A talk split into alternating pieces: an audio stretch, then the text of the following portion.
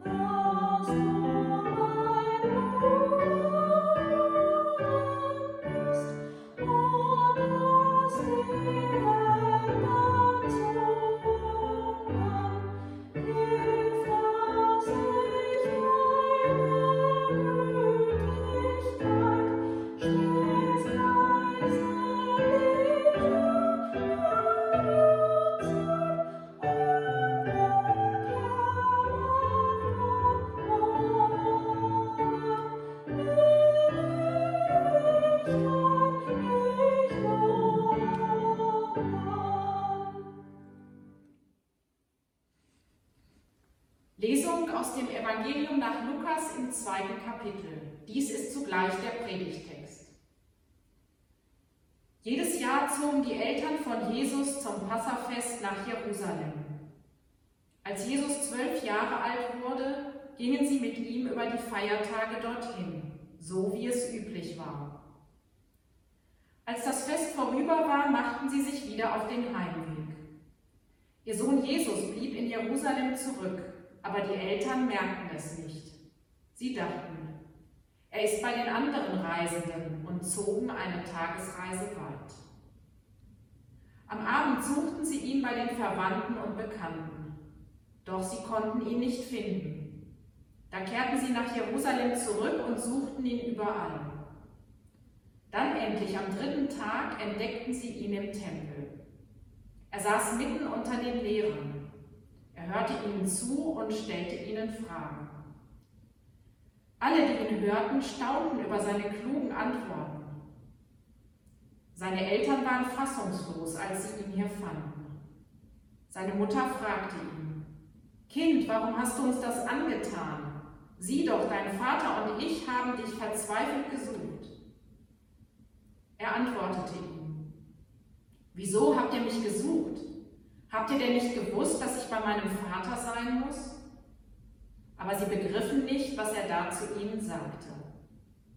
Dann kehrte Jesus mit seinen Eltern nach Nazareth zurück und war ihnen gehorsam. Maria prägte sich diese Worte gut an. Jesus wuchs heran. Er wurde älter und immer klüger. Und Gott und die Menschen hatten ihre Freude an ihm.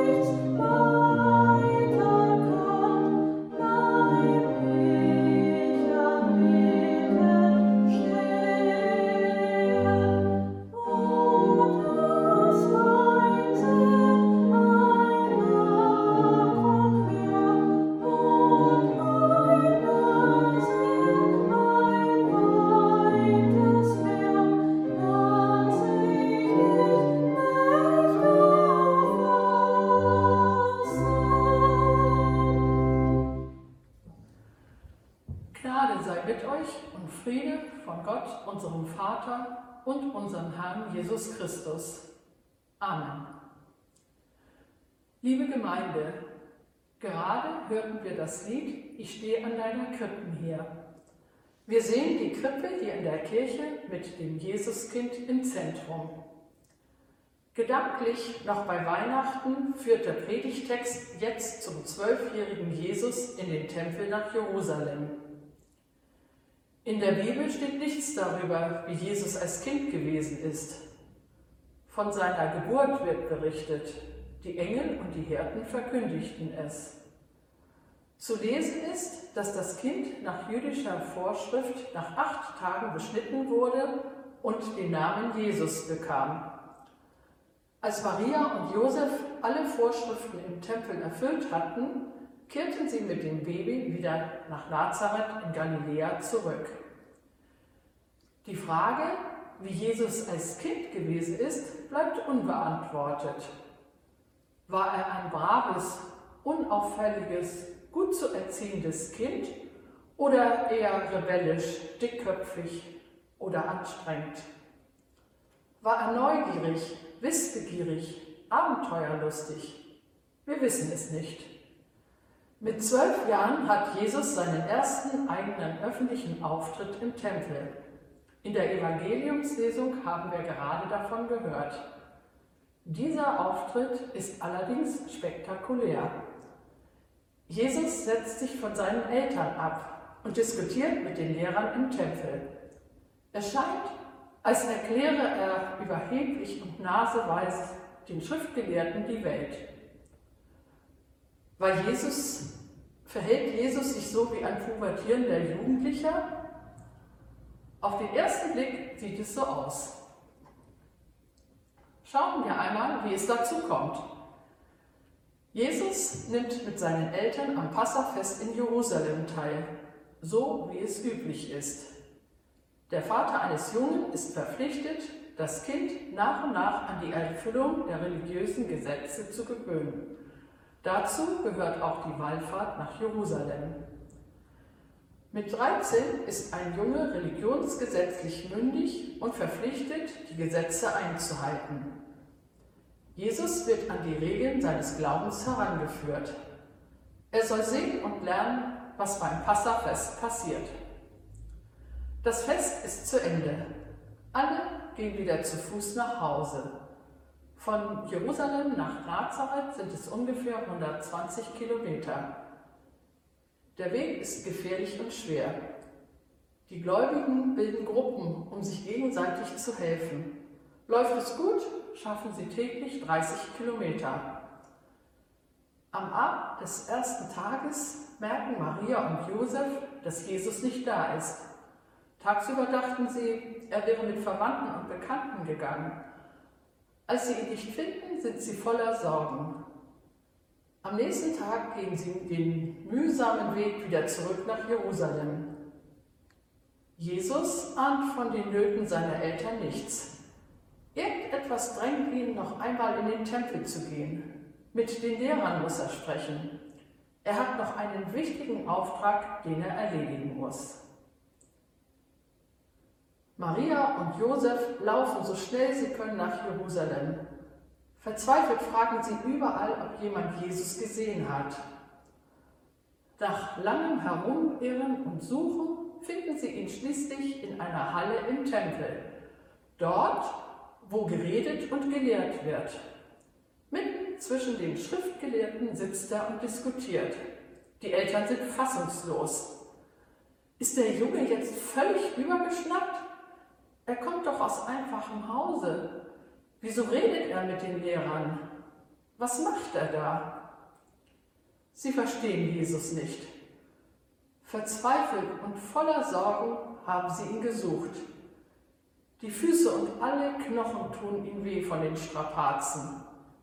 Sie sind erschöpft, am Ende ihrer Kräfte. Die Mutter fragt Jesus, Kind, warum hast du uns das angetan? Sie erhält von Jesus eine Antwort, die sie überhaupt nicht versteht. Wieso habt ihr mich gesucht? Habt ihr denn nicht gewusst, dass ich bei meinem Vater sein muss? Mit dieser Antwort stößt Jesus seine Eltern vor den Kopf. Sie begreifen die Antwort nicht. Josef ist doch sein Vater. Was meint er damit, wenn er sagt, dass er bei seinem Vater sein muss? In ihrer Verzweiflung und Überforderung bemerken Josef und Maria gar nicht, dass die Schriftgelehrten ihre Freude an Jesus haben. Er kann besonders scharf und originell denken. Als Lehrer sind sie es gewohnt, dass die Schüler nach ihren Unterweisungen Fragen stellen, Einwände erheben oder diskutieren. Sie sind erstaunt, dass sie mit diesem Jungen aus der Provinz auf Augenhöhe sprechen können. Verblüfft sind sie von seiner Weisheit, seinen Antworten und Einsichten. Was hat er gerade da seinen Eltern geantwortet? Wusstet ihr nicht, dass ich unter denen sein muss, die zu meinem Vater gehören? Ich vermute, selbst die Schriftgelehrten haben damals noch nicht so richtig verstanden, dass dieser Satz schon ein Hinweis darauf ist, dass Jesus der versprochene, angekündigte Messias ist. Wahrscheinlich haben sie über diese erstaunliche Antwort noch länger nachgedacht und sich ausgetauscht. Damit beantwortet sich auch die Frage, ob Jesus ein pubertierender Jugendlicher ist, der sich von seinen Eltern ablösen will. Jesus spricht mit den Schriftgelehrten nicht über eine bessere Welt, gerechtere Gesellschaftsordnung oder die Zukunft. Er spricht über seinen Vater. Er übermittelt die Botschaft, die ihm am wichtigsten ist. Gott ist sein eigentlicher Vater. Er ist der geliebte Sohn. Er bindet sein Leben zurück an Gott. Diese besondere Beziehung zu Gott gibt Jesus die Vollmacht, so mit den Zuhörern im Tempel zu reden. Jesus verweist auf die Quelle seines Tun und Redens, nämlich seinen eigentlichen Vater, Gott selbst. Die Eltern von Jesus verstehen damals nicht, was Jesus meint, als er vom Vater spricht, bei dem er sein muss. Seine göttliche Berufung kennen sie nicht. Sie kennen Jesus nur als ihren eigenen Sohn. Zwar bewahrt Maria die Worte, die auf diese Berufung hinweisen, in ihrem Herzen, aber sie sieht keinen Sinn darin. Die Eltern wissen nicht, dass Josef der Ziehvater, der, so der sozialrechtliche Vater ist. Gott aber, anders als manch realer Vater, ist Garant für Güte und Gerechtigkeit. Wir wissen heute viel mehr als Josef und Maria und auch die Schriftgelehrten. Wir glauben, dass Jesus Gottes Sohn ist. Jesus darf Gott Vater nennen. Genau dieses dürfen wir auch. Dieser Vater hat überhaupt nichts mit unserem leiblichen, biologischen Vater auf der Erde zu tun. Jesus ist durch seine Geburt unser Bruder in der Welt geworden. Wenn wir daran glauben und in Jesus Gottes Herrlichkeit erkennen, dürfen wir voll Vertrauen Gott unseren Vater nennen und zu ihm sprechen, so wie wir es auch zum Beispiel im Vater unser tun. Auch wir sind Gottes geliebte Kinder. Wussten Sie, dass das bekannte Weihnachtslied Alle Jahre wieder noch eine vierte Strophe hat? In den meisten Liederbüchern stehen nur drei und die sind auch bekannt. Sie handeln davon, dass Jesus als Sohn Gottes, als Mensch geboren wurde. Er schenkt uns seinen Segen, steht uns zur Seite und leitet uns. Die vierte Strophe lautet, sagt den Kindern allen, dass ein Vater ist, dem sie wohlgefallen, der sie nie vergisst. Gott will, dass es sich herumspricht, dass er unser aller Vater ist. Er macht uns zu seinen Kindern. Egal was passiert, ich bin sein Kind und werde geliebt. Sagt den Kindern allen, dass ein Vater ist, dem sie wohlgefallen, der sie nie vergisst. Der Friede Gottes, der höher ist als unsere Vernunft, bewahre eure Herzen und Sinne in Christus Jesus. Amen.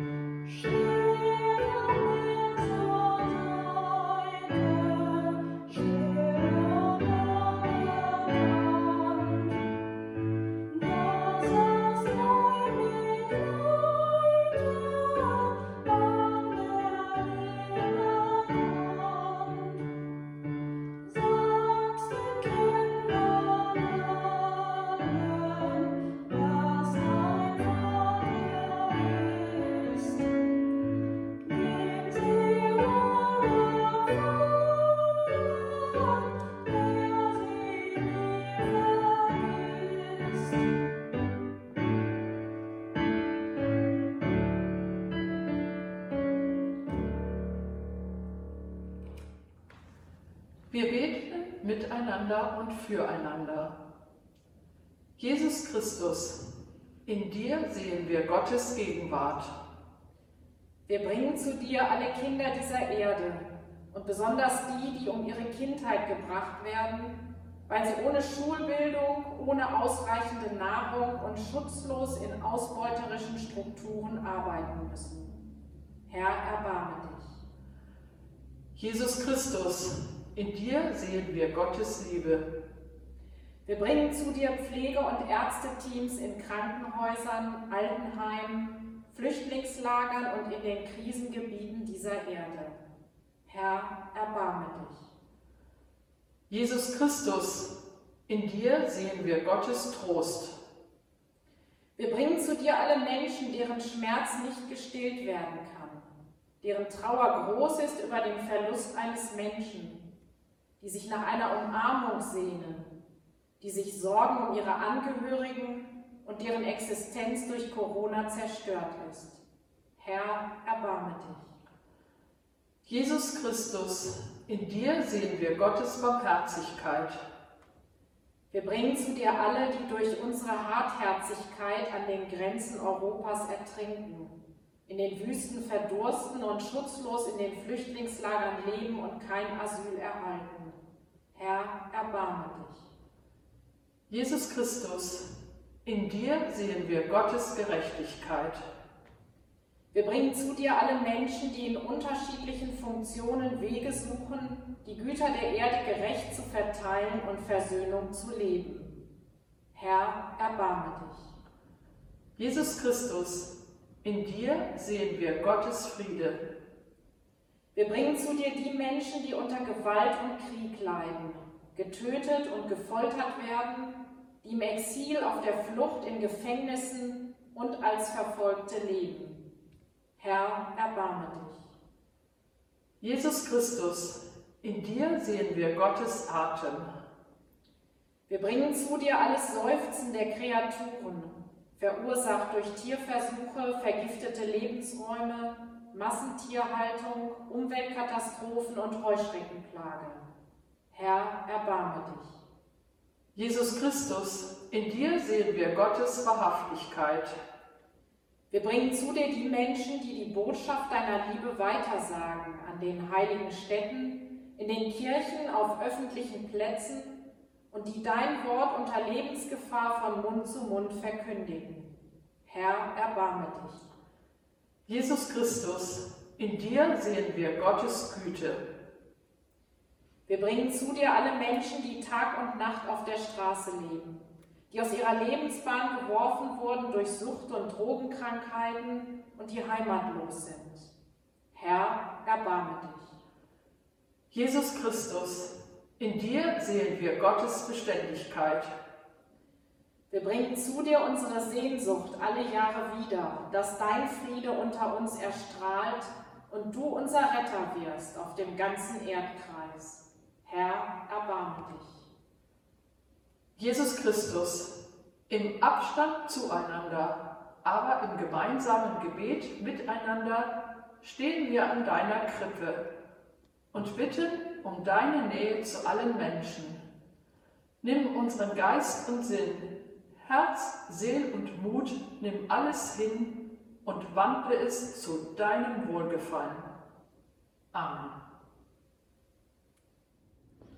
Wir heißen Gottes Kinder und sind es auch. Darum beten wir voll Vertrauen. Vater unser im Himmel, geheiligt werde dein Name. Dein Reich komme, dein Wille geschehe, wie im Himmel, so auf Erden.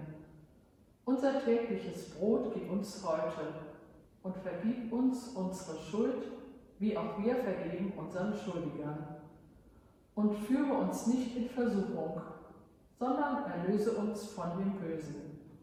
Denn dein ist das Reich und die Kraft und die Herrlichkeit in Ewigkeit.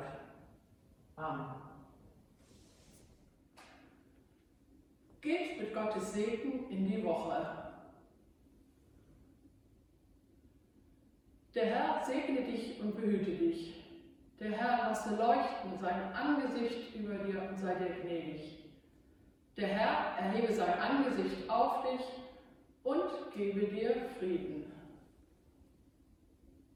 Amen.